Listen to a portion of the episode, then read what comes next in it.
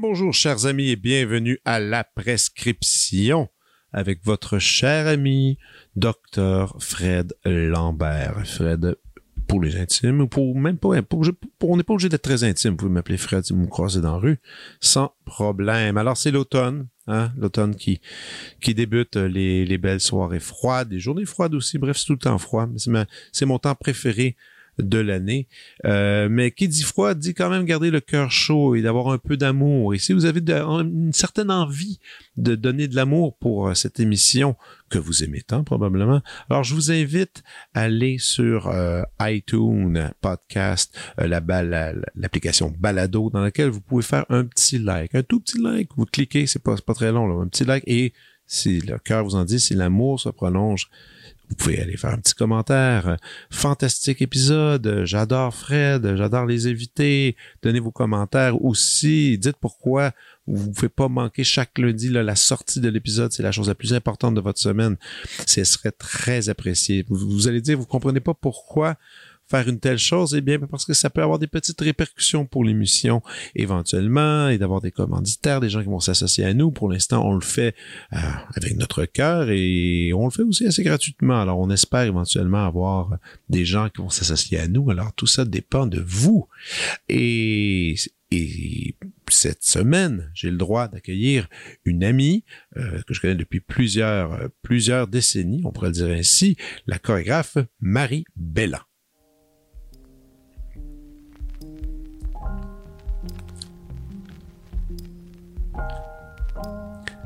Marie Bélan sort de l'université en 2003 avec une formation en création de la danse contemporaine. Elle fonde ensuite sa compagnie Marie B sort de ce corps. Depuis 20 ans, Marie se démarque par des œuvres qui invitent le grand comme le jeune public à la réflexion et qui ont été présentées au Québec, au Canada, comme en Europe et en Afrique. Dieu ne t'a pas créé pour danser, Rayon X, A True Decoy Story et B-Side figurent parmi ses œuvres les plus vues. Ses créations abordent le spectacle vivant comme un phénomène social et esthétique, une occasion d'étudier les transformations que nos corps ordinaires subissent au contact de la scène. B-Side, sa dernière création qu'on a pu voir à la chapelle en 2019, fera le tour des maisons de la culture à Montréal dès octobre 2022. Elle sera accompagnée d'une toute nouvelle installation numérique, Radio Maton, que Marie co-signe avec Simon Laroche. On pourra aussi entendre Marie co-animer avec Anterio la saison 2 des Déplacements sonores, un balado sur et par la danse dont les épisodes sortiront également en octobre 2022. Voici ma discussion avec Marie Bellan.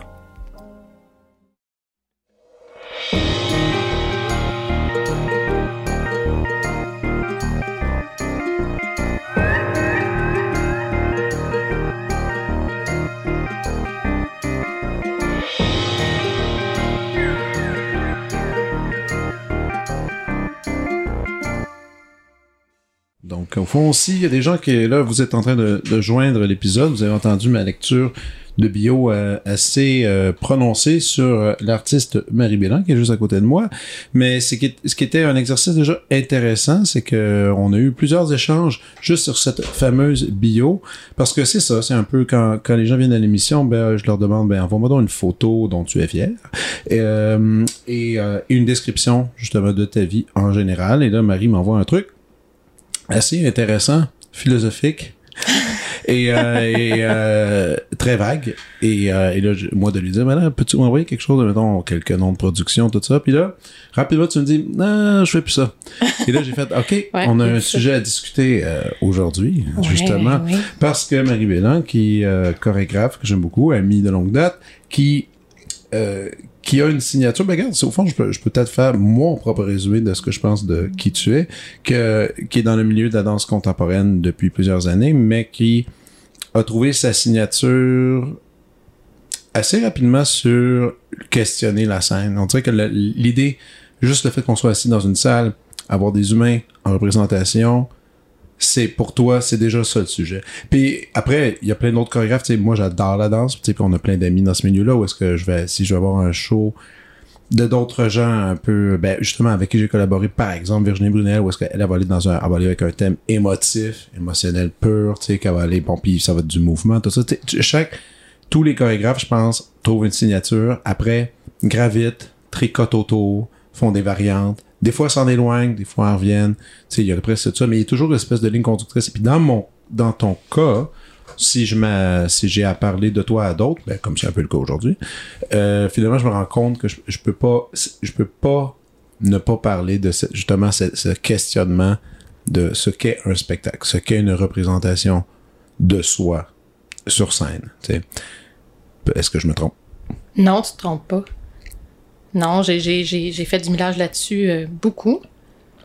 Puis, j'étais un peu nerveuse, je pense, en- avant d'arriver parce que je suis dans une période assez trouble OK. où je suis en train comme de déstructurer, restructurer ma pensée, ma démarche, ma, mon approche de l'art. Puis là, je me disais, oh mon Dieu, hey, je vais-tu être capable de ramasser ça dans une période où, où tout est en mouvant, tout est en train de se transformer. Fait que là, tu me demandes cette question-là. Est-ce que si je dis ça de toi, est-ce que tu la bonne affaire? Hey, Je, je sais pense que je- oui, mais je sais que c'est une drôle de question, mais souvent, c'est aussi la, la perception de chacun. Des fois, il y a des gens qui vont me dire des trucs, souvent, on dit, ouais, mais toi, t'es de même. Je, non, je pourtant pas. c'est pas vrai. C'est pas vrai, mais, mais c'est vrai que quand, en danse, peut-être encore plus que toutes les autres formes créatri- créatives, voyons, créatives, que ce soit en musique, surtout en musique, par exemple, où est-ce que c'est, c'est assez lousse, tu peux comme vraiment te dégager, mais on dirait que la, la, la définition est assez importante en danse. Peut-être je me trompe. Mais du moins, euh, en ce moment, je trouve qu'elle l'est. Dans plusieurs, plusieurs créateurs, plusieurs chorégraphes, tu sais. Mine de rien, on va, on va le citer, mais un gars comme Dave Saint-Pierre, à un moment donné, fallait Dave, fallait que ça provoque. Ça provoque pas, c'est pas du Dave Saint-Pierre. Puis à un moment donné, Dave, je pense qu'il a essayé de faire quelque chose qui provoquait peut-être un peu moins. Puis même, il était devenu un peu, euh, un peu pris avec son propre personnage, tu sais. Puis des fois, ben des chorégraphes sont pris avec leur personnage. C'est sûr que dans une, une pratique artistique où on est dans une forme d'innommabilité, d'indiscernabilité, de sensation, il y a peu de mots qui sont apposés à l'intérieur de l'œuvre sur ce qui est en train de se passer. Fait que peut-être qu'on essaie autour de nommer, au moins donner des repères de langage autour de ce qu'on est en train d'essayer de faire. Fait que oui, tu sais, c'est sûr que à travers le temps, j'ai tenté de parler de ma démarche avec précision, le plus de précision possible. Qu'est-ce qui est à l'œuvre quand je travaille? Qu'est-ce que, à quoi je convie les gens?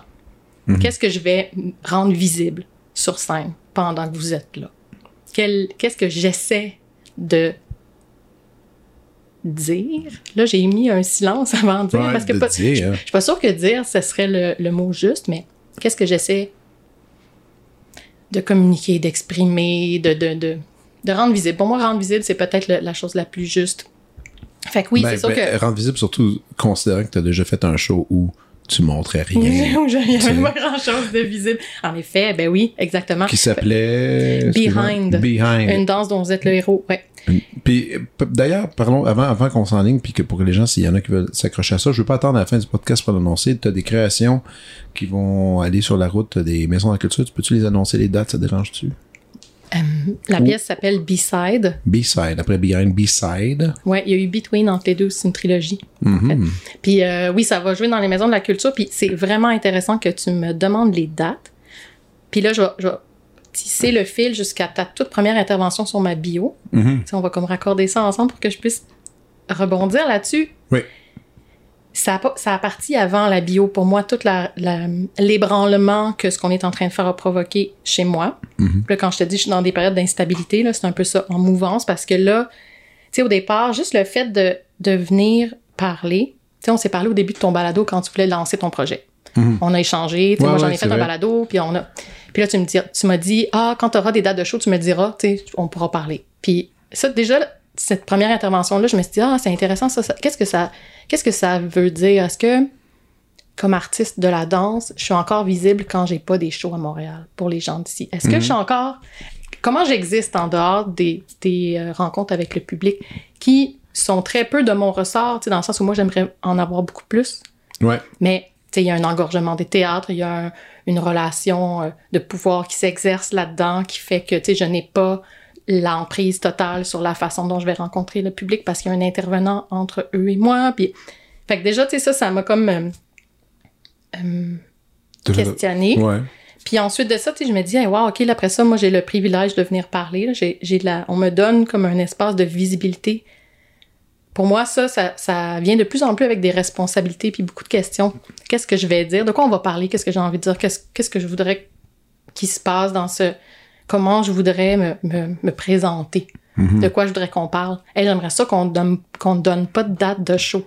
J'aimerais ça Mhm. qu'on parle de la démarche, tu sais, mettons. J'aimerais ça. Fait que Ouais. là, tu sais, oui, je peux lui donner les dates de show, mais Mais pour être franc, moi, il y a bien du monde ici qui sont venus qui n'avaient pas de date de show aussi. Euh, dans le cas, dans mon, dans ton cas, c'est, dans le cas de la danse, on dirait que c'est parce que je, je trouve que les gens vont pas assez voir des shows de danse, que je trouve que c'est préférable de mener quelqu'un qui a justement un show. Tu sais, par exemple, j'ai reçu des, euh, j'ai reçu euh, des, des écrivains, j'ai reçu euh, des musiciens qui ont pas nécessairement quelque chose, mais c'est que la, la musique, c'est toujours accessible. tu sais. C'est quand même un des. Exactement. tu sais, c'est toujours accessible. Bon, mettons, la personne, elle a pas d'album qui sort là, c'est pas grave. Tu sais, ils viennent s'asseoir, on jase, puis s'ils sont intéressés à l'artiste qui parle, ben, ils peuvent aller le consulter. Vous autres, la consultation est difficile. Euh, même les, les captations, ça existe. Il y a des captations de show de danse, mais ça rend tellement pas justice à... c'est pas l'œuvre. C'est pas l'œuvre. Ouais, c'est pas l'expérience de l'œuvre telle qu'elle a été et ça le sera, réfléchie. et ça le sera jamais. Exactement, c'est une trace. Mais non, mais c'est c'est quand même à réfléchir parce que quand tu vas dans, il y a tout ce truc-là en ce moment de- dans les cinémas, ils on peut acheter des billets pour aller voir l'opéra la- au cinéma, puis c'est plein. Mm-hmm. Ouais, le ballet C'est- aussi. ben, plein. Euh, le ballet moins, mais l'opéra c'est plein. Genre c'est 20 pièces, la qualité sonore est extraordinaire et les gens, ils vont, ils aiment ça. Pour les shows de danse, euh, premièrement, on le fait pas, ça, ça- probablement ça a été testé puis on a remarqué que ça, ça, ça marchait pas tant que ça parce que tu le sens, c'est- moins sensible là-dessus. Donc oui, euh, je te, donc en gros oui, je quand je t'avais approché là-dessus, je trouvais ça intéressant juste pour justement essayer de donner le goût aux gens d'y aller. Mais c'est vrai que ça, après ça confronte un peu à se dire, ok, est-ce que je dépends de mes shows pour me donner la parole tu sais? Ouais, c'est rien contre ta démarche de Non, balado. C'est vraiment qu'est-ce que ça ouvre comme questionnement chez moi, par rapport euh, à ce qu'on rend visible, à ce qui Ouais. est invisible, à, aux privilèges. aux- C'est toutes des questions qui, euh, tu sais, qui voyagent à l'intérieur de moi présentement. Puis, tu sais, juste le fait de me présenter devant un micro, déjà, Ah ouais. il y a toutes sortes d'enjeux qui, qui, qui, euh, qui accompagnent ça. Puis là, suite à ça, l'écriture de ma bio, pour en Mhm. revenir à ta question, tu sais, dernièrement, je suis dans cette réflexion de qu'est-ce que qu'est-ce qu'on doit reconnaître? À qui ou à quoi doit-on notre euh, parcours? Qu'est-ce qui qu'est-ce qui est important de, redonner? Qu'est-ce qu'on doit redonner ou qu'est-ce qu'on doit rendre visible? Pour moi, la question de la visibilité est vraiment importante. Puis, je me disais, ah, les gens qui ont été significatifs dans mes 20 ans de pratique, c'est peut-être peut-être ma crise de la vingtaine, maintenant que j'ai 20 ans de pratique, les gens qui ont été significatifs sont beaucoup plus nombreux du côté des interprètes, des performeurs qui m'ont accompagné, des gens qui ont travaillé avec moi dans le studio, que du côté des shows, des diffuseurs. Tu sais, il y a- il y, a énormément de gens qui ont eu un rôle fondamental dans, dans ma pratique. Puis je me, je me rendais compte que je ne les rendais jamais visibles, ces relations-là. Puis, plutôt que de regarder aussi à l'œuvre, c'est de dire comme tout le focus va au titre que je lui ai donné, à son résultat, à l'année où elle a rencontré le public. C'est comme on n'a pas tendance à exposer le parcours de la démarche. Toutes les, les phases à travers lesquelles j'ai passé. J'ai eu ma période bleue, j'ai eu ma période rose. Puis là, à travers ça, mon travail s'est transformé. Fait que je suis en train de réécrire ma bio pour mettre plutôt ça de l'avant, en lumière, ces gens-là, ces périodes-là, comment je me transforme à travers le temps, plutôt que de dire, bon, ben, j'ai fait ce show-là, ce show-là, ça a joué là, ça a joué là, j'étais en résidence là, là, voici les gens qui ont bien voulu m'accueillir. Ça, je suis assez de me distancer un petit peu de ça. Ouais, je peux comprendre. C'est juste, mais, c'est ça, mais sauf qu'il y a tout un, un modèle tellement forgé dans cette business-là. Puis, y compris moi aussi, je veux dire, n'importe quel artiste qui doit écrire justement un texte sur lui, c'est toujours un peu un, un angoissant. J'en ai eu, j'ai eu quelques personnes qui sont venues ici qui avaient pas de bio. On dit, moi, j'ai pas de bio. Qui était, mais c'est euh, une photographe qui est venue. Elle a dit, moi, j'en ai pas. Puis j'ai dit, OK, elle dit, je suis tellement désolé. Elle dit, euh, tu sais, j'ai une page Instagram, tu peux aller voir mes photos, mais C'est tout. Ben, pas- j'ai- pas de texte. non, c'est ça, elle dit pas de texte. Puis elle dit, quand tu déroules, tu peux voir les, les gens.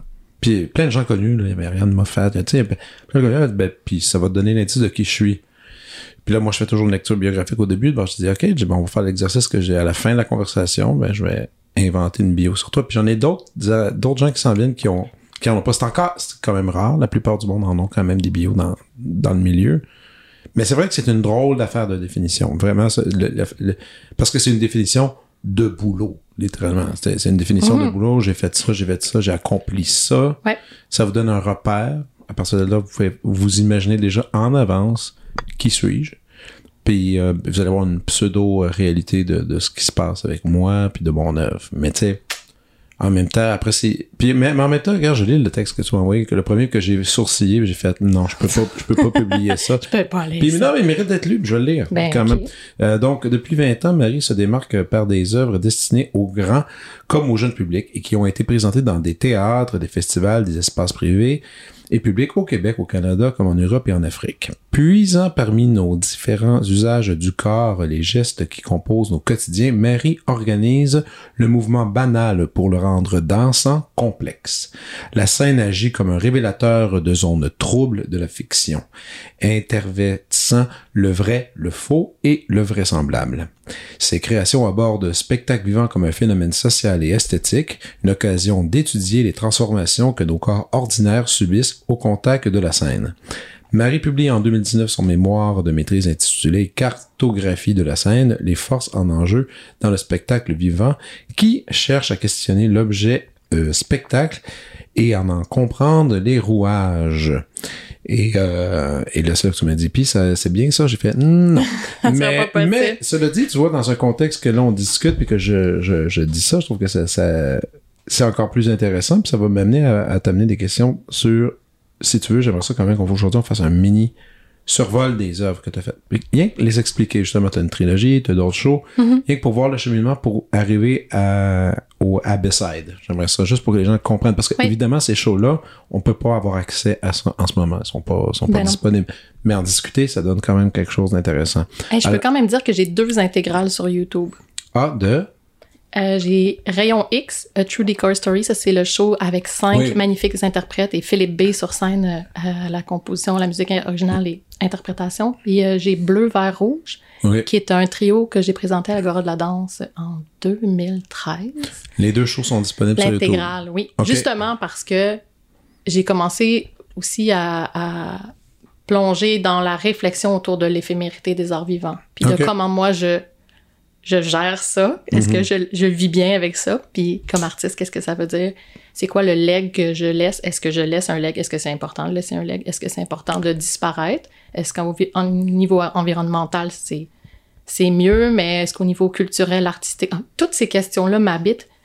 C'est- euh, Mais il y a plein, il y a plein d'affaires, euh, il y a plein de trucs comme ça euh, que je trouve assez intéressant. Moi, j'ai, dernièrement, j'ai parlé beaucoup avec des cinéastes, dont euh, ce cher Stéphane Lafleur, entre autres, qu'on connaît, et, et d'autres euh, qui, ont des, qui ont un paquet de courts-métrages qu'ils ont fait, qui ont présenté dans plein de festivals. Ils ont fait le tour du monde, ils ont présenté leurs courts-métrages, leur film de 10, 15 minutes, peu importe.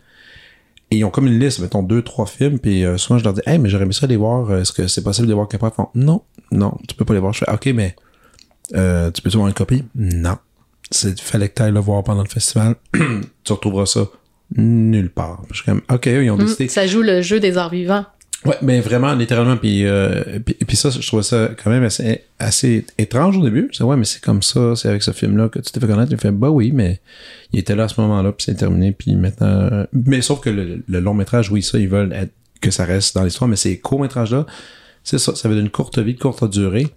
Et là, c'est c'est pour ça que la danse aussi, tu vois, c'est un peu c'est un peu la même chose. Mais revenons en arrière. Tu sors de l'école, tu fondes ta compagnie Maribé.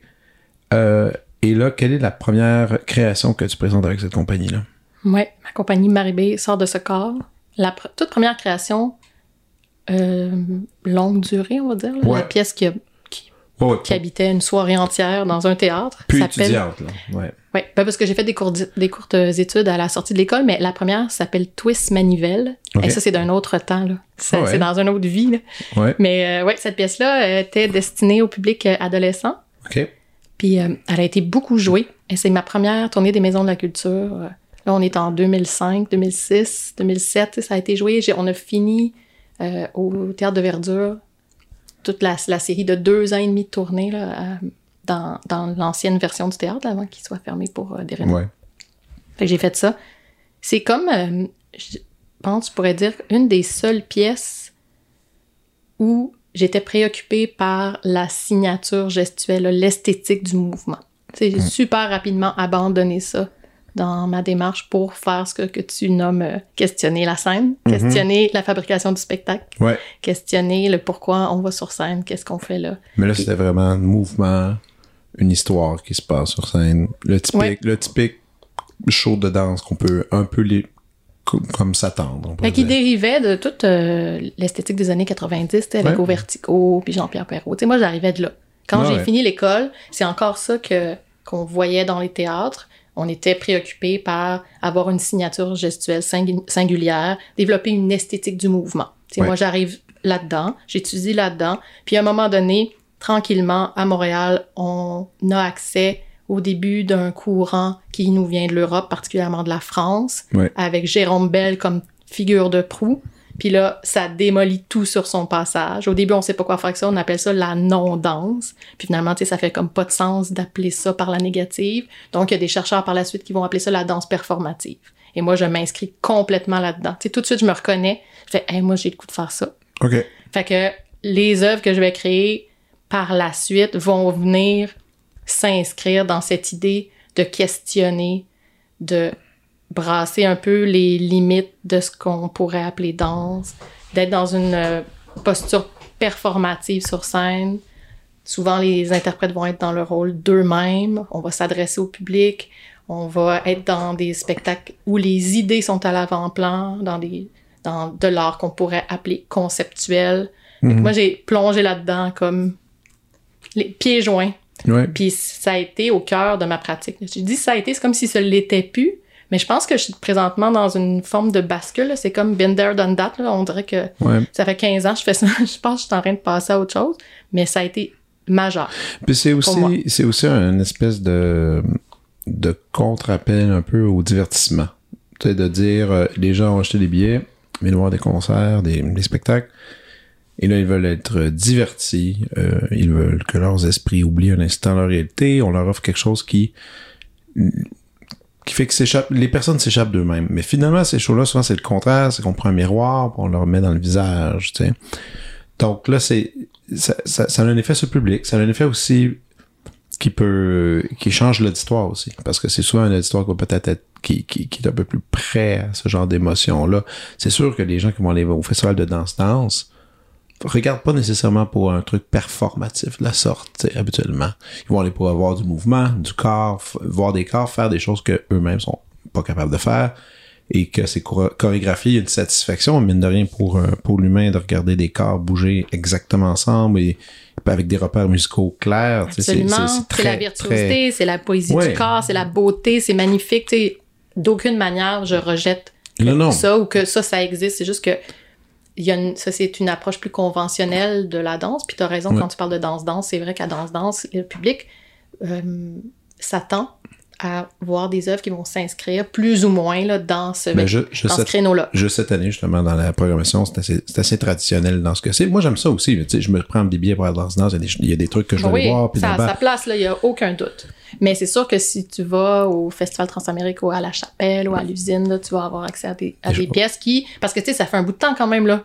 qu'on repousse les frontières de ce qu'on appelle danse et de ce que la scène peut accueillir, de ce que les arts vivants peuvent faire. Là. C'est, c'est la fin des années 90 en Europe, ici peut-être l'aube des années 2000. Donc, le public quand même est de plus en plus averti et même recherche ce genre de propositions-là. Mais c'est sûr qu'avec la danse, ça l'a ouvert aussi à, une, euh, à des œuvres qui ont mis de côté pour un instant ce que tu appelles divertissement, en mhm. ce sens où ce n'était plus l'intention première. Et même parfois, c'était l'artiste avait l'intention de renverser. Ouais. En créant de l'ennui, par exemple, de manière volontaire, ou en déspectacularisant la proposition. Puis c'est intéressant que tu parles de ça parce que moi, c'est ce qui m'a fait réagir au départ, tu sais, quand j'ai vu certaines œuvres euh, dans le début des années 2000, c'est, c'est un ennui mortel parfois. Mais c'est comme, oh mon Dieu, comme, pourquoi faire subir ça aux gens? Et comme artiste, j'avais envie que les œuvres posent des questions. J'avais envie de brasser la cage. J'avais envie de rendre ça signifiant, ce que je faisais, mais pas au prix de créer un ennui mortel. Non Fait que j'ai beaucoup Ouais. travaillé sur comment adjoindre la- la- l'aspect conceptuel de l'art avec quand même une forme de divertissement quelque part. Ouais, que ce soit encore plaisant l'expérience. Ben, s'il vous ça. plaît. Cool. Donc, là, ce show d'ado-là passe. T'as t'as décidé justement d'essayer d'aller explorer quelque chose d'autre. Euh, c'est quoi le premier show que tu dirais qui s'inscrit un peu dans cette lignée-là? Dieu ne t'a pas créé juste pour danser. Ouais. Qui, Ouais. qui était euh, Dieu ne t'a pas créé juste pour danser. C'était dans laquelle il y avait entre autres ce cher MC Gilles. MC Gilles, ouais. qui était présent, qui est une figure populaire, au- très populaire en fait au Québec, Mm. soit par la télévision ou pour la radio. À l'époque, il était en- il commençait Infoman, c'était pas encore tant que ça. Il était pas si présent à la télévision encore. Ben, moins, Moins. peut-être connu. on était en 2008. Là. Deux minutes, c'est ça. Donc, mais il était à CSM Ouais, où est-ce qu'il y avait. Toute sa grosse crowd qui le, qui le suivait depuis un bout, dont, toi d'ailleurs, parce moi, que t'étais absolument. fan. Absolument. Il embarque dans ce, dans ce truc-là concept, dans lequel on pouvait le, le voir sur scène, faire de la musique, tout ça, mais dans lequel aussi, on, est-ce qu'on peut faire- vendre un punch ou est-ce que ça va te rejouer bientôt? Je peux en parler? Ben là, euh, on a recréé la pièce en 2018 pour son Ouais. dixième anniversaire, puis euh, nos dernières représentations au Québec sont mortes avec, euh, Ah, avec les annulations de la COVID. Fait que pour le moment, j'ai pas de nouvelles dates à annoncer. On n'a pas encore, on sait pas, on Exactement. n'a qu'est-ce pas accepté encore de remettre ça dans le garde-robe pour toujours là, mais euh, pour l'instant, il cas, y a, a rien. Ce cher MC même se prête à certains mouvements avec son corps, chose qu'il fait pas si souvent.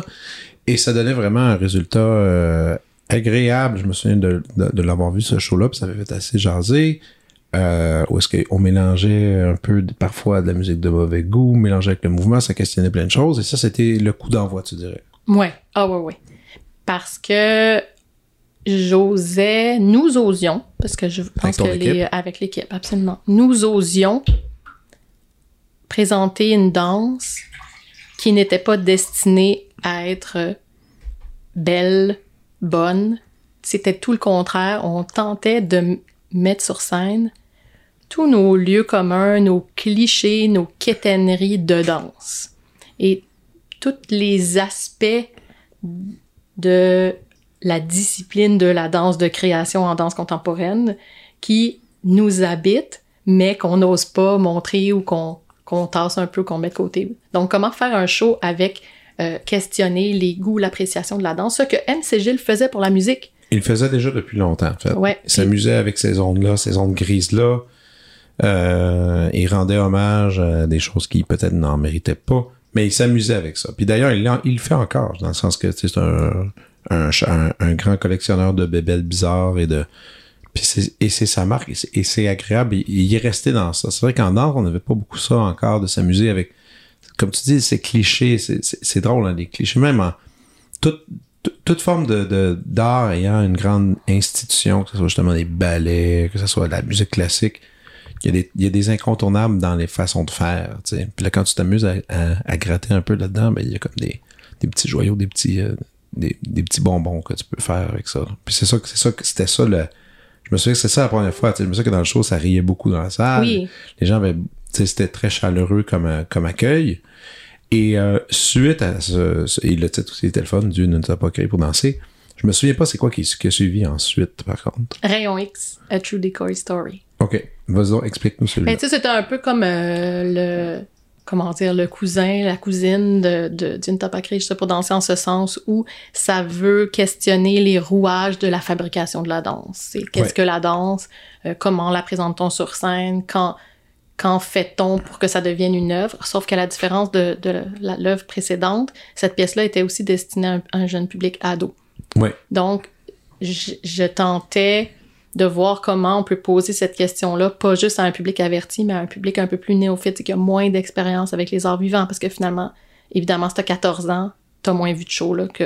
que à plupart, 40 ans, là, mais- ouais. Et surtout des shows de danse. C'est certain. Ouais, fait que euh, comment euh, ouvrir la réflexion à un plus jeune âge sur, euh, ben, sur la fiction, la vraisemblance, la présence du corps sur scène, tout- tout ces, tous ces éléments qui, qui composent un spectacle, dans ce ton aussi joueur qui, qui étaient présents dans, dans le travail que, que je faisais à l'époque où euh, ben, j'ai été grandement influencée par plusieurs plusieurs propositions en humour qui sont puis tu sais je fais là je, je, je, précède la question que tu vas me poser plus tard euh, Mhm. par rapport à- aux œuvres marquantes parce que tu sais je, je, je retiens je retiens l'information mais en même temps je pense que c'est super important ça fait tellement partie de la démarche tu sais j'ai été super influencée par les Chicken Swell Mhm. puis à cette époque-là, ben, je pense que je faisais des chicken swell sur scène. je pense que je faisais des shows qui étaient, euh, qui, qui résonnaient par rapport à, à leur travail pour la télé. Ouais. Il y avait une forme d'humour là-dedans, volontaire, involontaire. là. je pense que ça m'habitait, puis ça, puis ça sortait de même. Là. Non. Puis, et, et dans ce show-là aussi, il y avait, tu sais, dans ça qu'il y avait Philippe B? Oui. Et, euh, et ça aussi, je l'ai vu. C'était, euh, oui, c'était comme une espèce de continuité, mais quand même un peu plus relax euh, que Dieu ne t'a pas créé. C'était pas, c'était moins, euh, c'était moins dans le visage, je trouvais. C'était Ouais, plus- moins punk, euh, c'était moins frondeur. C'était moins frondeur, Ouais. c'était plus en douceur. Puis ça s'est passé comme ça. Moi, là, c'est le, je pense que c'est le prochain show, moi, que, que celui qu'on a parlé, qui est, euh, lui, c'est Behind. après. Behind, ouais. Bon, lui, je me souviens encore, j'étais allé le voir, je pense que c'était la deuxième ou la troisième fois euh, qu'il était présenté, puis c'était euh, au Festival de Transamérique, FTA à Montréal. Et, euh, et quand même, on peut, est-ce qu'on a le droit de parler de qu'est-ce qui se passe dans le show? Ou j'ai, Ah ou- oui, oui, ouais, oui. quand même. Ok, parfait. Dans lequel on s'assoit dans une, euh, dans la salle. C'est complètement noir, mais un noir travaillé, là, on s'assure qu'il y a vraiment aucune lumière. Et il y a, finalement, c'est que il y a une scène, mais qui est couverte, et il y a des gens qui dansent et on ne voit rien. Pendant un bout. On entend des corps, on entend les corps, on imagine les corps, ce qui est un peu bizarre, vous allez me dire. Et après un certain temps, par un reflet d'eau qui est lancé au sol, il y a une petite craque par rapport à ce mur noir-là dans lequel on peut voir par le reflet de l'eau un peu l'écart au loin, mais encore une fois, ça demeure tout ça très, très flou. Il y a, il y du mouvement, on entend, on peut s'imaginer peut-être par moment une chicane, des fois non, on sait pas, une réconciliation. C'est vraiment très, très vague, mais c'est, et tout d'un coup, euh, il y a une pièce qui part, le, le, ce qui, le- ce qui couvre la scène s'ouvre, on voit le lieu de l'action, on voit plein d'objets tout d'un coup. Les corps sont plus là, les danseurs sont disparus. Il y a un groupe de musique qui joue une pièce, euh, du groupe avec podcast, qui joue une pièce et c'est la fin du spectacle. Moi, ce que je, ce que je trouve intéressant, et, et. Et, et, et, et, c'est assez frappant. Je dire, moi, je suis sorti de là, j'ai fait, mon Dieu, c'est ben, c'était assez confrontant. Et, mais, mais ça m'a habité, puis ça m'a, puis j'ai, j'ai beaucoup réfléchi. Après, je l'ai revu deux autres fois, parce que c'était quand même un programme court. C'était pas, c'était pas si long que ça. Et des, un an après, il y a un musicien manquait pour, euh, pour faire le numéro de musique à la fin finale, lorsqu'on ouvre les paraments, puis qu'on voit finalement le, le que les, que je dire, les, les restants de scène qui sont là. Donc, on me demande, Marie, tu m'as demandé de venir faire la musique, alors j'ai eu la chance d'être euh, sur scène et, et là, moi, j'ai vu le show que personne voit. Alors, moi, j'étais dans le band, dans le silence, en attendant de jouer, puis là, j'ai pu voir tout ce que les corps faisaient et c'était finalement zéro ce que je m'étais imaginé de l'autre côté. C'est délicieux. J'adore. Mais moi, je suis chanceux parce que j'ai eu la chance d'être, Ben oui. d'être, d'être les deux côtés Ouais. et de l'expérimenter. Et c'était, super fascinant. Et, euh, et les interprètes étaient, euh, disons-le, assez solides. C'était Peter, Peter Trotzmer et Rachel Harris. qui, qui, qui était, qui, est- et Peter avec qui j'ai, eu la chance de travailler dans les dernières années et que j'ai pu voir que c'est un danseur assez euh, exceptionnel. Euh, est-ce que c'est une pièce? Moi, à la limite, quand j'ai quand je l'ai fini de regarder, je me disais assez cool. On est au Festival Transamérique. Tout le monde qui est ici, ici accepte ce genre de proposition là. Après, tu l'as présenté dans d'autres places. Ça a pas dû. C'est pas tout le monde que, que peut-être apprécié ce genre de, de poussage de limite? Là, je me suis posé la question hein, par un certain moment. Y a-tu du monde qui était choqué de ça? Ben, il n'y a jamais personne qui a claqué à la porte euh, du théâtre. Ça, je n'ai pas vu ça. C'est sûr que ça, ça ébranle nos certitudes sur qu'est-ce que la danse, qu'est-ce qu'un spectacle. Ouais. Puis la pièce est partie comme ça, c'est-à-dire que j'ai travaillé dans un, un workshop avec euh, Montréal Danse, organisé par Montréal Danse, puis j'avais ces deux interprètes-là, on était dans un studio, puis j'étais comme, oh mon Dieu, je sais pas quoi leur faire faire. Puis à un moment donné, par hasard, tu sais, ils sont, il y en a un des deux qui est passé comme derrière une espèce de miroir sur roulette qu'on a dans les studios de danse, puis je le voyais plus, mais je voyais juste son reflet sur le plancher. Puis je me suis dit, oh mon Dieu, c'est vrai que si la danse, je la vois plus, est-ce qu'elle existe encore?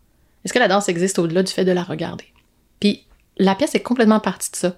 Fait que c'est sûr que c'est assez radical comme questionnement dans le sens où j'enlève toute visibilité directe au corps, qu'est-ce qui demeure, puis c'est sûr que ça rend l'expérience assez singulière, mais c'est une des œuvres dans desquelles je suis le plus fière, en ce sens où je pense que la, la danse a, a continué non seulement à exister, mais encore plus fort parce qu'elle est en nous. Sais, Elle est en chacun de nous, puis chacun, on se construit Mais notre un- chorégraphie avec les quelques indices que je, que je laisse free, puis, euh, puis le band à la fin. Mais c'est comme, euh, il y avait un concept dans, en composition, est-ce que des gens disaient que plus tu répètes un son euh, régulier, que là tu diminues, tu diminues, tu diminues, puis tu le fais presque imperceptible, qu'une fois, si tu le fais assez longtemps, euh, les gens vont, vont continuer à l'entendre. Ça va Mm. encore résonner, même s'il si, s'il peut jouer. tu sais. Il peut appeler ça des sons fantômes. Moi, ça, quand je me souviens, j'ai regardé ça, j'avais fait un peu la même comparaison. Je trouvais juste c'est la danse fantôme. C'est, ce sont des fantômes qui sont là. On n'est pas ça. Puis c'est comme n'importe quoi une croyance aux fantômes. On, on peut y croire aux fantômes, on peut aussi pas y croire. Donc il y avait un peu de ça qui était qui était présent sur Mm. ce show-là. Parce que c'était un, un super bon show. Puis ça, donc c'était le début de la trilogie dont tu parles. Ouais, exact. OK. Ouais. Et là, après, on se dirige vers quel? Ben, après ça, pour continuer avec la trilogie, j'ai travaillé sur une pièce qui s'appelle Between. Between. Puis dans cette pièce-là, en fait, euh, j'ai entamé une démarche qui euh, tend à utiliser la façon dont on soutient notre parole avec notre corps comme gestuelle, comme, comme matière dansée. Donc, Mhm. la façon dont on parle. Puis là, ben, personne ne me voit présentement, mais tu sais, je gesticule, j'utilise euh, mes mains particulièrement. Je, je ponctue avec euh, ma colonne, ma respiration, tout ça. Et pour moi, ça, c'est devenu de la matière pour chorégraphier. C'est devenu ça la gestuelle dont je me suis servi pour chorégraphier. Donc, Between, c'est une pièce entièrement basée sur des interprètes qui parlent sur scène. Et ça est en danse pour moi. Et pour structurer, écrire, chorégraphier, ben, j'ai décidé de les faire parler en même temps, une par-dessus l'autre, sans arrêt, pendant 45 minutes. Puis tout se passe au-delà des mots, tout se passe dans la manière dont les corps dialoguent ensemble, comment une remplit l'espace négatif de l'autre, comment leurs deux corps arrivent à s'arrimer au-delà du chaos sonore que ça crée. Puis ça crée pas vraiment un chaos sonore. En fait, on se rend compte que notre cerveau est capable Ouais, de- de faire la part. de- de- de- d'écouter deux voix en même temps et en plus elles s'échangent des mots, des idées. Donc j'ai travaillé sur cette idée de la contamination, comment on est influencé par les discours- le discours des autres, comment on est poreux, comment on absorbe notre environnement sonore et que ça transforme notre manière de penser, de parler et d'être. Et d'agir et de, par, Mm. rapport, par rapport aux autres. Et ça, c'est pour ça, Between, donc Between, c'est justement en, euh, se retrouver entre ces zones-là, si on peut dire. Exact. Un peu. Ouais, dans toutes chose. les entre. Les entre, c'est Ouais. ça. Et, et là, le show qui revient dans les maisons de la culture prochainement, B-Side, qui a été présenté, il me semble, c'est pas, il y a- c'était juste... en- 2019, 2019, juste avant, juste avant oui, la pandémie. automne 19 à la ça. chapelle. Ouais. C'est ça. Donc ça, c'était la première fois qu'il était présenté. Et euh, là, tant mieux, il repart finalement. Comme beaucoup de productions en ce moment euh, qui ont été reportées. Là, euh, c'est quoi, une dizaine de shows qui vont être présentés un peu partout? Ou Ouais. vous allez... pro- Ok, on peut tout trouver ça sur le site justement de Accès Montréal, je pense. Ben, pour ceux qui sont à Montréal, ouais, dans les maisons de la culture, c'est sur Accès Montréal. Ou Puis encore- sinon, ben, on, ben, sur mon site à moi, maribé.ca, puis parce qu'on a aussi des dates au Québec. ouais. et, sur les réseaux sociaux aussi, B sort de ce corps. Maribé sort de ce corps. Oui. C'est le nom de la compagnie sur, sur Facebook, où on peut trouver toutes ces dates et on, on peut pas le dire encore plus fort que ça, mais tous les spectacles dans les maisons de la culture à Montréal sont gratuits. Il suffit d'aller se chercher un laissez-passer, je pense, une ou deux semaines avant, vous, et vous pouvez les prendre. Quand j'ai cherché, hein, c'était à l'époque qu'il fallait aller sur place. Maintenant, vous pouvez les vous procurer vos billets euh, instantanément en ligne. Et, euh, et tout ça, bien souvent, je pense que, est-ce que tu vas faire quelques discussions des fois après les shows? euh, Ça va arriver peut-être euh, dans Oui, certaines places? probablement, oui. J'ai pas en, date- en tête tous les, les lieux où on va faire un bord de scène, mais Mhm. c'est c'est une pratique une- courante. Là. pratique courante qui est agréable dans laquelle on peut justement entendre l'artiste qui explique euh, juste après la performance comme quelles, quelles idées étaient véhiculées, tout ça. Donc ça vous donne, oui, vous avez un échange agréable dans lequel vous pouvez poser des questions. Moi, j'apprécie toujours ces, ces moments-là. Je trouve que ça rapproche avec le public et ça et, euh, et ça humanise un peu euh, tout ça. Peux-tu nous expliquer ou du moins pitcher euh, le show là depuis tantôt j'ai vendu des punchs de plein de tes créations Mais c'est pas grave, personne ne peut y voir. et euh, c'est ça. C'est là, ça qui est et là, ce- celui-là, ce show-là, je ne l'ai pas vu encore. Et euh, donc, je peux encore moins vendre de punch. Euh, donc, euh, mais tu peux quand même peut-être expliquer un peu l'idée créative Ben oui, à, ben oui. à travers ça. Absolument. Euh, quand j'ai créé Between, euh, j'étais vraiment obsédée par cette histoire du corps parole, du corps euh, comme, comme support de la parole, de nos manières d'être quand on, on s'adresse à un groupe et qu'on a des informations à passer ou des opinions. Tout l'état du corps de l'enseignant, du conférencier, tout ça, ça m'intéressait vraiment beaucoup. Puis là, j'ai eu envie de creuser encore dans cette direction-là. Mais tu sais, Between, je l'avais déjà fait. Fait qu'à un moment donné, il fallait comme faire d'autres choses. chose. Ouais. Et euh, je m'intéressais tout d'abord à, cette, à cet état du conférencier. Tu sais, dans quel, de quelle couleur on est là, quand on donne une conférence, puis comment notre corps vient supporter ça. Et on a commencé à travailler avec ça, sauf que rapidement, la question s'est Les conférenciers, posée. excuse-moi, tu sais, Oui. comme un peu la TED Talk, un peu, Oui, oui, comme oui, ça. oui, exact. Ouais. Parfait. On a d'ailleurs, en- au tout, tout, tout début de la recherche chorégraphique qu'on a faite, on utilisait des TED Talks. OK. Là, on transformait les données. En tout cas, on, on a eu du fun. On recréait un texte à partir du texte, comme on jouait avec les informations, la vérité, le- le- la, la reconstruction de la vérité. C'est des, des thèmes qui m'intéressent vraiment beaucoup, surtout à l'ère Trump, là, de dire comme qu'est-ce qui est vrai, qu'est-ce qui est faux, qu'est-ce que j'affirme avec tant de, de, d'aplomb Ouais. peu importe si c'est vrai ou c'est faux, comment mon corps participe à la mise en vérité de ce que je suis en train de dire. Fait qu'on a joué avec ça, mais tu sais, rapidement, l'affaire, c'est que quand tu parles de quelque chose, ton œuvre devient au sujet de cette chose-là plutôt qu'au sujet du corps en train de dire cette chose-là. Mhm. Fait que là, j'étais vraiment coincée. Je suis comme, de quoi on va parler pour éviter que ça devienne le sujet du show? Mettons, tu dis, je vais parler de politique, ben là, c'était au sujet de la politique. Je vais parler d'environnement, ben là, c'était au sujet de l'environnement. Fait que ce qu'on a fait pour dévier ce problème-là, c'est d'utiliser la radio en direct. Fait que les interprètes sur scène portent des casques d'écoute, sont branchés sur la radio en direct de la ville dans laquelle on joue la pièce. Et ils doivent dire à haute voix tout ce qu'ils entendent non-stop pendant une heure de temps. Donc, syntoniser un poste. Ou des postes, parce qu'on change de chaîne euh, à différents moments dans la pièce. OK. Puis là, ça part. Ça peut être les nouvelles du sport, ça peut être Ça peut être le Radio Canadiens, ça peut être Radio Cannes, ça peut être une entrevue, ça peut être des actualités, ça peut être la circulation, la météo, les pubs, toutes. Les Ok. tunes, Les tonnes. toutes. OK. Puis, euh, on a comme une partition, on a une trajectoire là, où on va changer de chaîne à différents moments. Et donc, c'est ça le texte de la pièce. Et là, après ça, on cherchait une manière d'engager le corps dans cette chose-là, mais pour créer de la friction, de la tension avec euh, ce texte complètement imprévisible qui est celui de la radio. Fait que ce qu'on a fait, c'est qu'on a... Ben, j'ai fait un collage de différents corps, différents états d'être et de mouvements de- d'émissions d'affaires publiques et d'informations qui ont passé à la télé. Particulièrement des talk shows, mais aussi des lecteurs de nouvelles, des entrevues, tout ça. Oh, ouais. Euh, et les interprètes ont dû apprendre tel quel ce collage-là, avec tous les micro-gestes, les tics, les, tous les, pe- la- les petits mouvements qu'on fait quand on parle. Ils ont appris ça, texto, chaque petit détail des personnes, on a, ils imitent en fait. Et ça, ça devient la partition du show. Et donc, ils doivent absolument respecter ça à la lettre, alors que ce qu'ils disent est complètement aléatoire et imprévisible. Mhm. Donc, il y, a Donc- deux, il y a deux parties là, euh, du corps qui sont vraiment... Oui, la partition est double, en fait. C'est ça. Ouais, exactement. Puis, euh, ben, ça, c'est la prémisse du show. Ça part de même. Puis après ça, ben, on, après... le transforme. C'est ça. Donc, et là, vous vous amusez avec ça. C'est un show, c'est quoi? Ça dure une cinquantaine de minutes? C'est une heure. Une heure. Une belle, Ouais. une belle heure à côté. Excellent. Et euh, combien d'interprètes là-dedans, finalement? Trois interprètes. Sylvain Lafortune, Bernard Martin, Rachel Harris.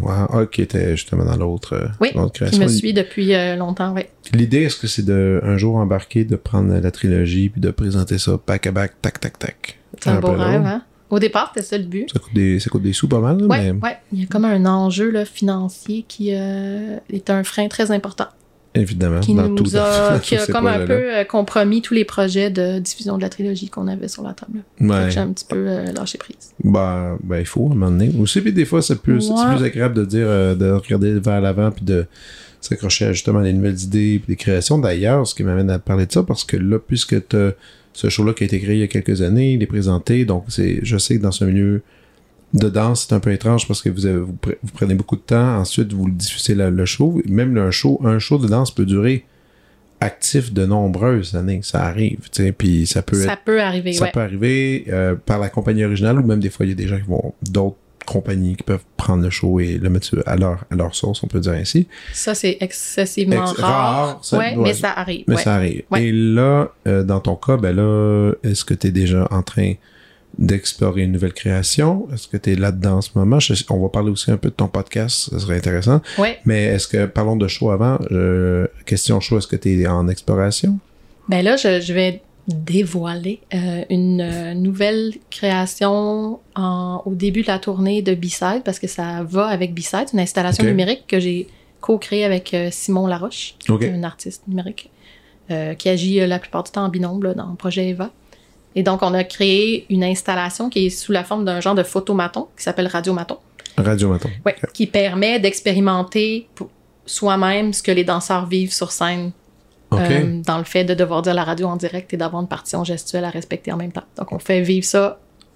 avec à euh, tous, avec au- une installation, mais avec un casque VR, vous avez fait le même Euh, ah non, c'est beaucoup plus low-fi que ça. C'est euh, comme un casse radio. C'est la radio qui joue, puis il y a un petit télésouffleur devant soi. Puis là, il y a un des interprètes qui a une petite euh, partition gestuelle qui ressemble à ce qu'on fait sur scène. OK, je comprends. Et puis là, on doit suivre les mouvements, puis on- notre petite performance est captée, puis on joue, nous, après ça, avec les images qui sont retransmises à l'extérieur de la cabine. Donc, euh, ça, ça s'en vient là, dans... Ben, ça va suivre le show. dans Ça va les suivre le show, Ouais, exactement. Exactement. Parce que j'étais intéressée à cette, à cette, euh, cette idée de donner à vivre et donc Mhm. pas juste donner à voir.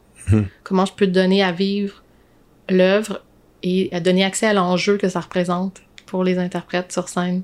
Ouais. Ce qui est, ce qui On est à bien faire. comprendre l'expérience, hein, l'expérience de se lancer puis de, de devoir accomplir ça. C'est cool. Ouais, cool. puis de vivre aussi de- par son corps, d'avoir une, euh, une expérience kinesthésique de la surcharge d'informations qui est au cœur de cette pièce-là aussi, parce que c'est aussi ça que ça adresse. Ouais. Comment on est constamment bombardé d'informations, comment Ouais. on est dans un bruit constant et comme qu'est-ce qu'on retient de ça, qu'est-ce qu'on ne retient pas, puis encore une fois, comment ça nous transforme. Fait que c'est de le voir sur scène à l'œuvre dans B-Side, mais c'est aussi d'être capable de le vivre dans le radiomaton. Ben oui. Fait que un complète l'autre. Ah, Puis là, ben, il y a le balado. On- Oui, parlons du balado maintenant. Donc, tu as parti un balado.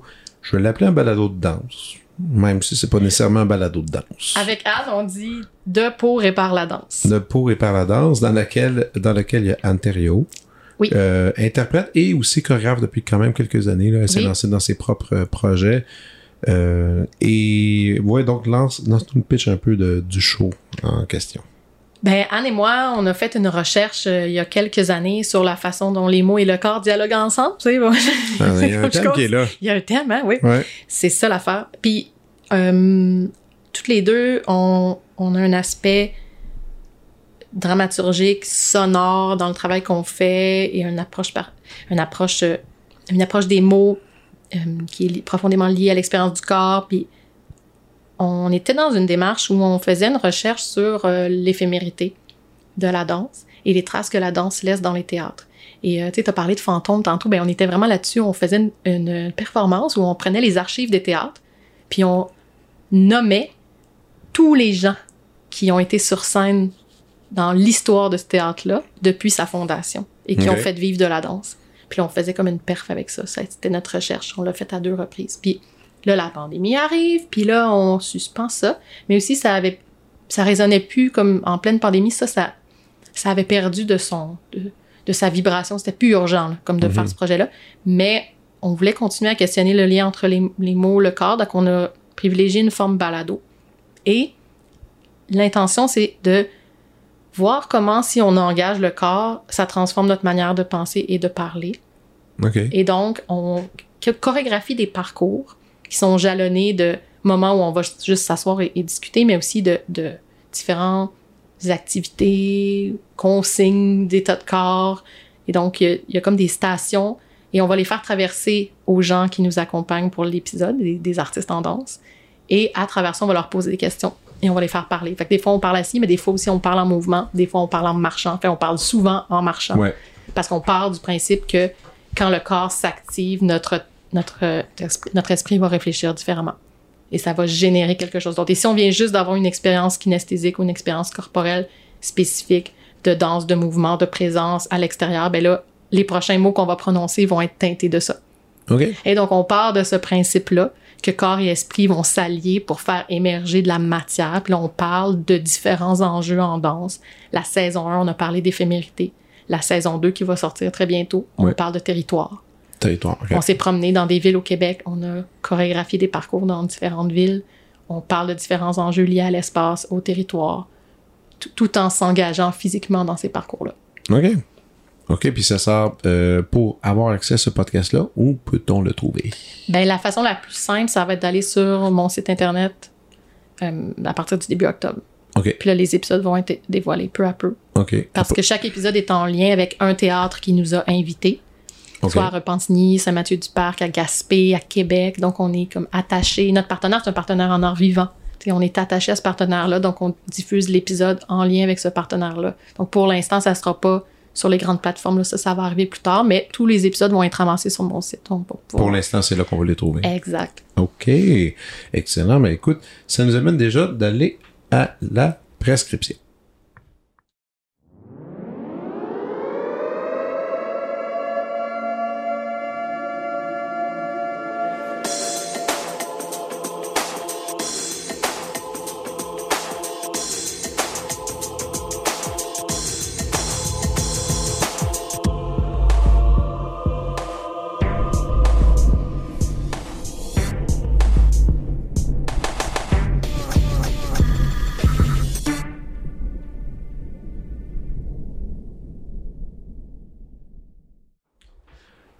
OK, Marie. Alors, euh, à toi de me suggérer des choses à observer. Ça peut être même des choses que je connais déjà en passant. C'est pas très... Le- L'important, c'est de connaître un peu plus tes, tes- ton univers, tes trucs qui te font triper. Alors, vas-y. Et, ça peut, et ça peut être plus que trois. Je dis souvent trois. Puis les gens disent, ouais, mais c'est pas assez. A qui disent, c'est trop. Il y en a qui disent, c'est pas assez. En fait, c'est assez libre. Alors. OK, OK, c'est bon. Ouais. J'en j'en ai pas 10. OK. Euh, hey, ça m'a tellement fait travailler ta question parce qu'au début, la question que tu m'as envoyée, c'est quelles sont les œuvres les plus Ouais, marquantes de ta vie? Ouais. Là, j'ai dit, mon Dieu Seigneur. Ouais, mais Hey, c'est large va. aussi quand même, parce Ben, que ça mais peut ça être m'a un fait film, travailler ça parce peut être que un- la façon dont je recevais ça, c'est il il faut qu'il y ait eu un avant et un après. Tu sais, il y a quelque chose comme qui m'a Ah. trans qui m'a transformé. C'est comme mon mot aujourd'hui, la marqué, transformation. Mais marqué, il faut, que- faut que tu sois transformé, non? Ah, moi, Que- je, que- l'ai- je l'ai reçu comme ça. Mais parce que, Ben. ben, si tu dis quelle œuvre qui t'a transformé, oui, mais marqué, mettons quelque chose, il y a tel film, euh, Jazz, Les Dents de la Mer, quand j'ai vu ça m'a marqué, parce que j'ai pas, je suis pas allé me baigner dans un lac pendant un bout, après, même s'il y a Ça pas de requin. mais euh, ça m'a marqué, ouais, ça m'a transformé un peu, mais, sais, oui, mais- mais après ça, tu sais, qu'est-ce qui reste de ça? C'est une autre histoire, ouais, là, mais... C'est ça. Mais il y a quand même, j'ai j'ai essayé de voir qu'est-ce qui avait m'avait fait basculer. OK. Allons-y. ce qui est intéressant, c'est que je trouve que des fois, les œuvres, il y a des œuvres marquantes qui, qui nous mobilisent, puis il y a des œuvres marquantes qui nous immobilisent. En tout cas, moi, dans, Ouais. ma pratique, il y a des trucs qui m'ont comme gelé un peu, puis il y a des trucs qui m'ont donné de l'élan. Puis là, j'ai eu de la misère à choisir à travers ça, en tout cas. Je, je- voici. Puis, euh, ouais, OK. C'est bon. Excellent. J'y vais. Aussi, faut dire que, une autre parenthèse, une millième, j'ai eu, j'ai été très confrontée par le fait que c'était tous des hommes. Ça m'a vraiment dérangée. Ah, Fait que je vais te les livrer quand même, mais je suis euh, très troublée de voir que ma liste elle contient des hommes. pourquoi? Attends? Parce oh, que, oh, ben oh. parce que j'aurais aimé que des femmes me, me, me, me transforment. Puis, mais tu sais, je peux pas mentir, je peux pas comme non, peux revenir en arrière, puis ben non, puis comme dire, ah non, non, mais finalement, c'est pas ça qui m'a transformée. Je, je dois admettre que c'est ça. Mais tu sais, quand j'ai fait le- la liste, une fois que j'ai fini, je me suis dit, où sont les femmes? Ouais. Ben voilà. mais c'est pas un concours de parité non plus. Non, non, non, dans, ça- dans, dans les influences, dans les. Non, c'est un constat. c'est ça, c'est un constat. C'est un fait. Ouais, puis, c'est correct aussi, je pense. Il n'y a, pas de- y a pas de mal à ça, surtout que si. Puis, ça revient, ça peut revenir à une longue discussion. qu'on va dans le- si on va dans les trucs qui t'ont marqué, c'est dans le passé. Dans le passé, il y avait moins de diffusion aussi de- d'œuvres de, femmes. Tu sais, je pense qu'il y a comme, quand même il y a un rapport a- aussi, là, ben, un rapport possiblement, temporel. possiblement, aussi, puis aussi, ça me préoccupait pas. Mais tu sais, je m'en foutais, en fait, de, de savoir si c'était un homme ou une femme qui, qui avait comme proposé cette, cette œuvre-là. Ça, me- ben oui, ben bien sûr, ça, ça Là, ça m'importait te dérange un peu. absolument pas du tout. Ben, ben je, je le vois, là. OK. je le regarde, je regarde ça, Ouais. puis je constate. Ouais. C'est ça, j'en suis là. Donc, écoutons ces belles Oui, références ouais, d'hommes. c'est ça, ouais, c'est ça. Mais tu vas voir, il y a quand même des femmes parce que j'ai- triché un peu. En tout Ok, cas, ok, bon, ok. ok. J'écoute. C'est c'est parti. Euh, Pink Floyd The Wall, OK. le film. J'adore que tu ris. ouais. Ouais, j'ai euh, le jeunesse, là. Oui, oui, je, 14 je comprends. ans, Je comprends. Ouais. 14 ans, T'es pas la 15 seule ans. dans cette gang-là. Il y en a une, il y en a une en couple. boucle. En boucle? Ah, ouais, ouais. Ah ouais. En boucle. Ben, tu sais, je suis une grande fan de Pink. Floyd, là, de, de, de, de longue date. Aujourd'hui, c'est... Non, j'écoute encore. J'écoute encore, Ah, mais... il, me fait- il me faisait peur, moi, le film. À chaque fois je. Mais, que- mais c'est, c'est excessivement troublant. C'est très Ouais. dérangeant. Puis ce qui vient vibrer pour moi là-dedans, c'est la mince ligne entre la popularité, le végétariat, le pouvoir. Hmm. Ah, ça me fait peur. C'est peur, hein? C'est vrai que c'est peur. C'est peur, ce film-là. Mais puis, puis aussi comment il y a une bascule de santé mentale aussi, mais, mais tu sais, toute la ligne entre euh, la vedette de rock puis, euh, puis le dictateur. Ah, oui, là. oui, oui, oui, oui, Tu absolument. sais, moi, c'est ça qui, qui m'interpelle beaucoup dans ce film-là, puis euh, c'est, je trouve ça tough. Je trouve ça tough parce que je, je trouve que c'est, c'est, euh, c'est rempli de contradictions, là, le, le statut de la vedette. Là. Il y a comme Ouais. tu sais, le, le- Ouais. Je, étant, faisant partie du milieu des arts, mais n'étant pas connue, sais, Mhm. je, je me sauve de tout ça avec euh, toutes sortes de. Ça me confronte de toutes sortes de manières. En même temps, ça me, ça me libère d'un paquet d'affaires. J'ai pas besoin de donner mes 100 bonnes adresses aux 7 jours. Super. Euh, parce que je trouve pas ça intéressant. Je, je trouve pas ça du tout intéressant. Même si j'ai eu de la misère à faire ma liste, j'ai dit, mon Dieu, c'est tellement, insignifiant ce que je pense, puis qu'est-ce que j'aime. Mais anyway. Mais, en même temps, tu vois, tu sais, justement, quand, quand est-ce qu'on est visible si Mhm. on est personne comme artiste? Ouais, ça, ça vient me confronter quand Ouais, même, ouais. parce qu'on est dans un modèle social où euh, on, on- notre réussite est calculée aussi en fonction de la visibilité qu'on a. Puis dans ce film-là, c'est vrai qu'il y a quelque part, c'est illustré, ben, cas, ben oui, sur l'espèce de pouvoir d'artiste, que, puis qui, qui finalement se transpose très bien aujourd'hui à certains, là, je veux dire. euh, puis qu'on n'a pas un vraiment. Il n'existe pas un guide pour naviguer sainement là-dedans. là. Exact. Ça Ah oui, pas. oui, oui, C'est oui. pas, C'est euh, délicat et de plus en plus, c'est rempli de grandes responsabilités d'être visible, de prendre la parole sur la place publique. Puis qu'est-ce que tu vas dire? Puis Ouais. qui es-tu pour dire ça? Puis euh, ouais. Ouais. OK. Ça, Cool. ça, c'est un film qui m'a vraiment beaucoup euh, bouleversée. Tantôt, je les ai nommés les Chicken Swell. Mhm. Mais tu sais, j'aurais pu partir ça avec François Pérusse. Après ça, j'aurais pu dire La fin du monde est à 7 heures. J'aurais pu dire Flight of the Concords. J'aurais pu dire Les appendices. Maintenant, j'ai choisi les Chicken Swell parce que je pense que c'est comme le, le- l'apogée de mon de ma Ben, relation avec l'humour. Euh, faut dire aussi que tu t'as dit François Pérusse, oui, certes, puis je veux dire, c'est encore, c'est un, un roi sacré euh, de l'humour euh, qui, traverse qui traverse euh, les décennies quand même. On va c'est quand même fort, là, on parle de 30 ans là, quand même, qui fait Ouais. encore son truc. Sauf que dans le cas des Chicken Swell, qui était vraiment de plus courte durée, euh, il y avait, c'était le format de la télévision, là. Ouais, ouais, oui, c'est vraiment différent. Puis ce qui m'a intéressé dans les Chicken Swell, c'est tout euh, la- l'aspect bricolé, Ouais. le low-fi. Je me suis beaucoup inspirée de ça. Tout l'aspect euh, de mettre en avant-plan les idées. Au- Avant au- le au- concept. Avant, avant le, le format, avant le. Comment dire Avant le- la finition, Ouais. comme l'esthétique. Le... Ah, puis souvent, c'était les idées qui étaient le spectacle avant, ben, Ah avant, oui. avant même le résultat, là. Puis, et après le résultat.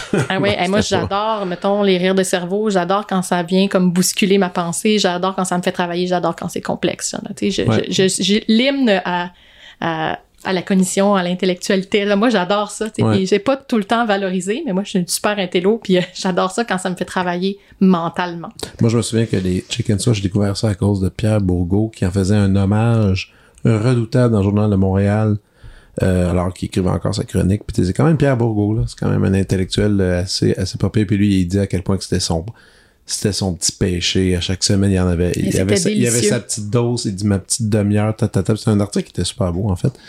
Mais, euh, c'est comme ça que j'ai découvert. Puis écoute, il y a plein de gens. J'ai encore les DVD de ça. Moi c'est- aussi, je encore. C'est un classique. C'est culte, ouais. Ouais. Après ça, j'ai choisi un artiste visuel. euh, puis ça m'a amené, ça m'a fait penser ces deux, deux expos que j'ai vus au MAC. Euh. Un autre artiste visuel qui est une femme. OK. Qui? Euh, mais elle m'immobilise, mais lui me mobilise. Fait que j'ai comme eu de la misère à choisir, mais euh, Teresa euh, Morgales, Morga, eh, écoute, je sais pas comment on prononce euh, Bien son nom. son, ouais, parce que c'est, tu peux l'épeler aussi. ah, Margo, excusez, c'est Margoles ou Margoyes. C'est une mexicaine. OK. Ouais. Euh, Je m'en vais voir l'instant. un des grands chocs de mon expérience muséale. Je rentre au musée, puis je suis avec des, des collègues, puis on, une, une collègue était au courant de, de l'exposition, donc elle me dit ne lis pas les cartels tout de suite. Fais l'expérience d'expo, puis tu liras les cartels après. Fait que, tu sais, on se promène, puis on voit des affaires. Puis là, à un moment donné, et je me souviens particulièrement, il y a une salle où il y a des machines à bulles. Puis là, je fais comme ah des machines à bulles, ah c'est le f- ah tu sais là on s'en va dans les bulles, ouh. Puis là je me dis ah c'est comme juste ça son son C'est ça son c'est le fun, des, des, des bulles, tu sais, c'est sympathique. Bon, puis là, après ça, je lis le cartel et j'apprends que les bulles sont faites à partir d'eau qui ont lavé, lavé des cadavres de femmes qui sont mortes de manière violente. Wow, cool. Ouais, c'est ça, c'est super. Ah, tu sais, il y a comme un- une, un- dans une autre salle, il y a une corde qui traverse l'espace, puis euh, la corde est comme blanche, mais un peu sale, OK. Là, tu- avec des nœuds, puis là, tu fais, ah, c'est quoi Ah cette corde-là? Puis là, tu lis, puis là, ben ça, c'est exactement ça, c'est la corde qui a servi à attacher les corps de femmes qui sont mortes de manière Donc, violente donc, pendant leur leur- autopsie. De l'art politique, là, on peut le dire ainsi. Là. Mais Ouais, et féministe aussi. Oui, oui, exactement. Puis, euh, ah, j'ai été comme fortement impactée. Surtout une fois que tu as eu comme le, le- comment dire, la candeur de te promener là-dedans sans Ouais, savoir. Puis quand tu apprends finalement ce que c'est, mais ça, ça m'immobilise parce qu'après ça, tu fais, mais comment je peux créer? Écoute, c'était, ouais, en effet, puis c'était Hey, en comment que 2017. c'est donc bien insignifiant Ça ce que fait- je fais comme artiste à côté de ça.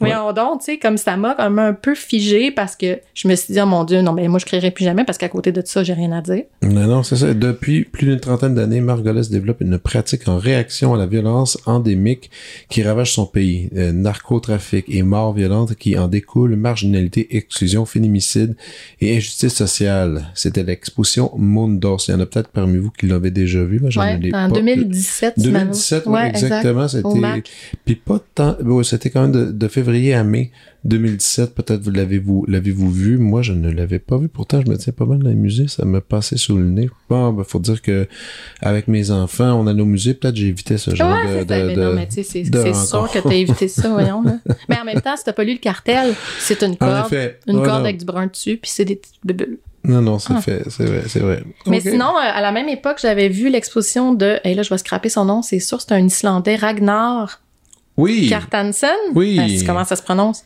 Euh, je pense à peu près de même. Ouais. Mais j'ai jamais osé le dire, donc je te, je te laisse le faire. Merci, c'est gentil. euh, c'est celle, celle qui a été présentée au Mac aussi. oui, là, oui. les- Ben là, le Mac a fait l'acquisition de celle avec The Nationals, là, A Lot of Sorrow. Ouais. Écoute, Ouais. ça, ça me mobilise. Mais vraiment beaucoup parce que ça vient activer en moi la fibre de la création. Je suis comme j'ai Ça, c'était quoi? Donc, ils, ils ont fait la, la même Oui. pièce pendant combien de temps? Alors, Euh, c'est ben c'est c'est pour mettre en contexte c'est le groupe de Nationals, ils sont au MoMA à New York, ils ont une une tune à jouer qui s'appelle Sorrow, je pense, qui Ouais. dure 3 minutes 30 ish Ouais. et ils vont la jouer pendant 6 heures de temps. Ouais, ils sans arrêt. ils refont, ils refont, ils refont. Ils refont pendant 6 heures sans arrêt et je crois deviner à travers ça que la consigne devait être vous la faites toujours comme si c'était la première fois Ouais, c'est ça. et Donc, vous n'accusez pas du fait que vous êtes en train de la refaire. Parce que jamais ils ne. Parce que tu sais, j'ai écouté pendant plusieurs heures, je suis restée là. Jamais ils ne font signe ou mine, De, de rien. tu sais, d'être conscient non, du non, fait qu'ils sont en train de la refaire à l'infini, là. Ah mon Dieu, c'est tellement Ça, ça fascinant. Ouais, puis c'était en même temps, quand tu l'as vu, ça, c'était en même temps. C'était en même temps que l'autre. Que l'autre- The Visitors? Que The Visitors. Ah oui, qui est absolument sublime, là. Ça, Ça a c'était, comme ça, pas de bon sens, ça, là. ça, ça, ça, ça, c'était assez incroyable. Ça, ça Ouais. aussi, ça, je l'ai vu avec ma fille. Ça, je- ça, j'étais allé avec, euh, avec la poussette, puis on était allé euh, se promener, puis je, mais je m'étais écrasé là pendant un petit bout, puis c'était vraiment une belle expo. Mais ça, c'était oui. c'était- Peut-être qu'on peut dire c'était quoi? C'est comme euh, dans une grande salle du MAC, il y a des écrans géants. Il y a huit écrans, je pense. Ou euh, 8 à huit 10. Ou peut-être même encore plus, en Ouais. fait. Ouais. Et chaque écran diffuse une captation d'une des pièces d'une grande maison dans Mm. laquelle il y a un musicien ou une musicienne. Oui, c'est ça. Et c'est très long, c'est très contemplatif. Et, euh, et aussi, la photo est belle et tout ça. Et on suit, tout ça est monté simultanément. Donc, euh, la personne qui est dans telle pièce en train de, de faire quelque chose, ben, et là, on tourne la tête, il y a un autre écran, puis là, on, on, on vit. ce que- Et, et tout ça était presque en grandeur euh, réelle. Ouais, les grandes, c'est les, les gens qui sont sur les écrans sont aussi grands que nous, c'est au sol. Donc, on a l'impression vraiment d'être dans cette, euh, dans cette demeure, dans cette maison étrange. Et bon, on ne pas des pages parce que c'est sûr qu'elle va revenir cette exposition-là. Ouais. C'est certain parce que c'est quelque chose de super puissant, super beau. Ça avait remporté, je pense d'ailleurs, euh, tout à, à la fin de l'année, toutes les les revues à Montréal avaient parlé de, du meilleur show, meilleur show, bon, c'est le cas de le dire, euh, de musée euh, au, de Ouais. l'année au, au Québec, même slash Canada, puis c'était vraiment impressionnant. Mais c'est oui, une spatialisation de la musique. Aussi. absolument. Très pour moi, en tout cas, c'était ça le cœur de, de mon expérience, la spatialisation de la musique. Comment tu sais, Ouais. tu passes d'un écran à l'autre, tu as accès à plus un instrument ou l'autre, mais en fait, ils jouent tous en même temps. exactement. C'était- c'était c'était vraiment touchant, c'était très beau. Cool. Puis j'ai triché. Ouais, vas-y. Vas-y, vas-y. T'as le droit. Parce que je me suis dit, ah, tu sais, je. Encore de qu'est-ce que je rends visible en prenant la parole, même si elle a une petite portée dans le sens où, tu sais, bon, c'est réduit au- au- à, à tes auditeurs qui sont certainement nombreux, mais tu sais, on n'est pas Non, sur non. une très, très grande plateforme d'écoute, mais je suis toujours préoccupée par qu'est-ce que je rends visible en nommant. Tu sais, Pink Floyd, ils n'ont pas besoin d'être nommés. À quelque part, ça me dérangeait comme des noms. Mais pas Non, ça me dérangeait, mais ça me faisait travailler. Fait que là, je me suis dit, OK, je vais y aller avec un complément. Qu'est-ce que, qu'est-ce que j'ai lu hier avant de me coucher? Qu'est-ce que j'ai écouté en m'en venant? Puis à quoi j'ai joué en fin de semaine? There Parce que j'ai une super euh, joueuse de, de jeux de table, de jeux de société. Puis je me suis dit, on dirait que ça se peut pas que je parle pas de ça. Parce que c'est tellement omniprésent dans ma vie. Fait que c'est ça. Avant de me coucher hier, j'étais en train de lire, j'ai pas fini, là, j'étais en train de lire Vue d'ici, Mathieu Arsenault. Oui, ok, Mathieu Arsenault, oui, mais je connais pas vu d'ici. Ouais, c'est eh, c'est un truc assez. Euh, ça date de 2008, mais c'est ça, pourrait, ça aurait pu être écrit hier. Mhm. C'est sûr, encore une fois, la façon dont on est transformé, ben, dans ce cas-là, je dirais assez euh, négativement ou péjorativement par les médias, par la, la- comment la télé nous avale, comment ça, ça, ça nous immobilise, justement. Puis c'est euh, des paragraphes avec sans aucune ponctuation. Fait que ça se lit un petit peu comme un vomi. C'est comme une diarrhée verbale, un peu, tu sais, qui a Ok. jamais de virgule, qui a jamais de qui est comme un espèce de, juste de flot qui se transforme au fur et à mesure que les mots défilent. C'est, c'est, euh, comment dire? C'est, c'est, c'est comme un peu de la drogue. Au Ouais. début, j'étais un peu réfractaire. Je me disais, ah ouais. J'ai une histoire aussi avec ce livre-là. En tout cas, c'est comme un. euh, hey, je vais faire ça vite. J'ai, c'est un ami qui me l'a donné. Suite au fait qu'on ait croisé Mathieu. Mathieu, je te salue. Euh, je, je le connais pas, mais euh, on s'était croisé dans un, dans un pub, là, dans un bar. Puis euh, cet ami, Olivier, Olivier Choignard, pour ne pas le nommer, avec qui je suis, il discute avec Mathieu. Et là, après ça, il revient me voir puis il me dit Ah, euh, Mathieu viendra pas te parler, t'es un petit peu intimidé. J'ai dit, ben voyons donc, je sais même pas c'est qui. T'es comme moi, mais c'est parce que c'est comme un grand fan de ton travail. Ok. J'ai ben voyons donc, ça existe pas, ça. En danse, dans- ça existe pas, Ben non, non. ben non, ça existe pas. Mais ça a l'air que j'avais un fan, je, je- je- je le salue. Je- je- J'ai découvert son existence, puis il m'a dit, ben là, Olivier il me dit, ben c'est un auteur. Ah, j'ai un livre chez moi, je vais te le donner, puis il me l'a remis, mais j'étais en plein milieu de ma démarche de maîtrise à ce moment-là, j'avais aucun temps pour lire. Malheureusement, je l'ai, ah oui, ça fait longtemps, je l'ai comme mis de côté, puis je l'ai oublié, puis là, récemment, j'ai ressorti, puis je me mon Dieu, faut que j'honore ce livre qu'on m'a Ce remis, sais, fan. ce fan. Puis, tu sais, je suis fan à mon tour, Mathieu, j'adore ce que t'écris, ça, au début, je me disais, ah, pas de ponctuation, un truc un peu. euh, Un peu rushant quand même. ben, aussi euh, très, très sombre. Puis moi, j'essaie d'éviter ça. C'est comme trop intense des fois pour moi parce que justement, ça m'immobilise trop. Je suis pas capable de rien faire avec ça. Ça me, ça me bouleverse tellement que, que je fige sur place puis j'arrive plus à avancer. Fait que j'essaie des fois de fuir un petit peu les œuvres qui sont trop sombres. Fait que j'étais réticente, mais juste le flot de l'écriture sans ponctuation puis comment la pensée se morph, c'est tellement pas français, comment elle se, Transforme. elle se transforme. Encore ce mot-là. Ça m'a vraiment, c'est vraiment venu me chercher. Fait que j'étais en train de lire ça. En m'en venant, j'écoutais Flore Laurentienne. Oui. Comment il s'appelle? David. Seigneur. Euh, On va l'avoir, on va l'avoir. David. Non, Mathieu. Mathieu David Gagnon. Oui. Ouais, ça aussi, euh, ça m'a. euh, c'est venu, c'est venu comme me, comment dire, me harponner malgré Ben moi. là, je suis comme ouais. tombée là-dessus, pas par hasard, mais tu sais, sans, sans, sans être trop avertie de ce que c'était. J'ai plus, ouais. écouté euh, sur euh, Radio-Canada Audio, le, le Ouais. balado de son show live. Puis j'étais, ah, c'est quoi non ça, Fleur Laurentienne? Je vais écouter un petit peu, puis j'ai pas été capable de l'arrêter jusqu'à temps que ça finisse. Ah ouais. J'ai été vraiment comme, ah oui, à, harponner complètement. Ouais, ouais, ouais, J'ai été, ouais. ah. Euh, Excellent, ouais, excellent. comme euh, vraiment attaché à, à l'esthétique, aux couleurs, à la à qu'est-ce que ça vient comme éveiller comme paysage. Ouais, puis il y a comme deux volumes. Il y a volume 1, volume 2 que, que fait de, de ce projet, en fait, de, de Florentienne. Parfait, excellent. qui est vraiment magnifique. Puis finalement, en fin de semaine, j'ai joué à Everdell, OK. qui est un jeu de société. Qu'est-ce que jeu de société? bon, bon, bon. Non, non, t'as le droit d'aimer ça. J'ai ça, mais Je t'as le droit je sais que ça. t'as eu ça. Mais je suis content que, que tu viennes de mentionner ça. Donc, explique-moi donc, c'est quoi les grands défis de ce jeu de table? Ta petite condescendance. Non, non, non, non, dans- non, non, non, non, mais c'est quoi que, Non, qu'est-ce, non, mais- qu'est-ce qui se passe? Ben, ce qui est intéressant, en fait, dans ce jeu-là, ben, c'est que. Oh, je sais même pas si je devrais expliquer c'est quoi le jeu, parce que on dirait comme un peu. euh, non, non, mais c'est bien. péril, Dis-le mais- aux voix pour te rendre compte à qu'est-ce que, à, qu'est-ce à que quel tu point joues. c'est vide, qu'est-ce non, que non, je fais? non, non, pas vite, mais à, à quoi tu Oui, oui, joues? oui, OK. C'est un jeu dans lequel on doit constituer une forêt de 15 cartes, puis les cartes vont comme... euh, ça va créer des synergies, les cartes vont travailler ensemble pour générer des points. OK. Et tu crées des combos, en fait. Une carte, tu va avec une autre, mais il faut que tu essaies de les assembler pour comme multiplier leur potentialité de points. OK. Et donc, tu as comme 15 places pour mettre des cartes. Et donc, tu dois réfléchir à chacune des cartes que tu recrutes. parce qu'elle génère des combos différents. Chaque carte génère des combos différents et tu sais, de tirer le plus grand parti de chaque décision que tu vas prendre. Et moi, c'est ça qui m'intéresse dans le jeu de société. Et ça se joue C'est tout- tout seul? Non, je joue avec euh, Ciel, mon mari, mon conjoint, qui joue avec moi, mais ça peut se jouer tout seul. De plus en plus, jeux de société homme, des un homme d'accepter tout ça. oh, ben, je te dis, fais pas prier, là. Hein? Je lui ai pas tordu le bras certain, là. C'est la pire chose qu'on pourrait m'imposer. c'est mais- J'ai déjà essayé, d'ailleurs, de te, de te corrompre, ouais. Ouais, non, ça marche pas- pas. non, j'ai pas... eu un grand, grand succès. Non, je suis pas un joueur. Mais, Mais pour ceux qui aiment ça, Oui. Everdell a comme euh, remporté euh, la palme là, dernièrement. Ça a fait beaucoup jaser. là. C'est comme un des jeux qui a réussi à se démarquer. Il y en a qui diront toujours que c'est overrated, mais OK.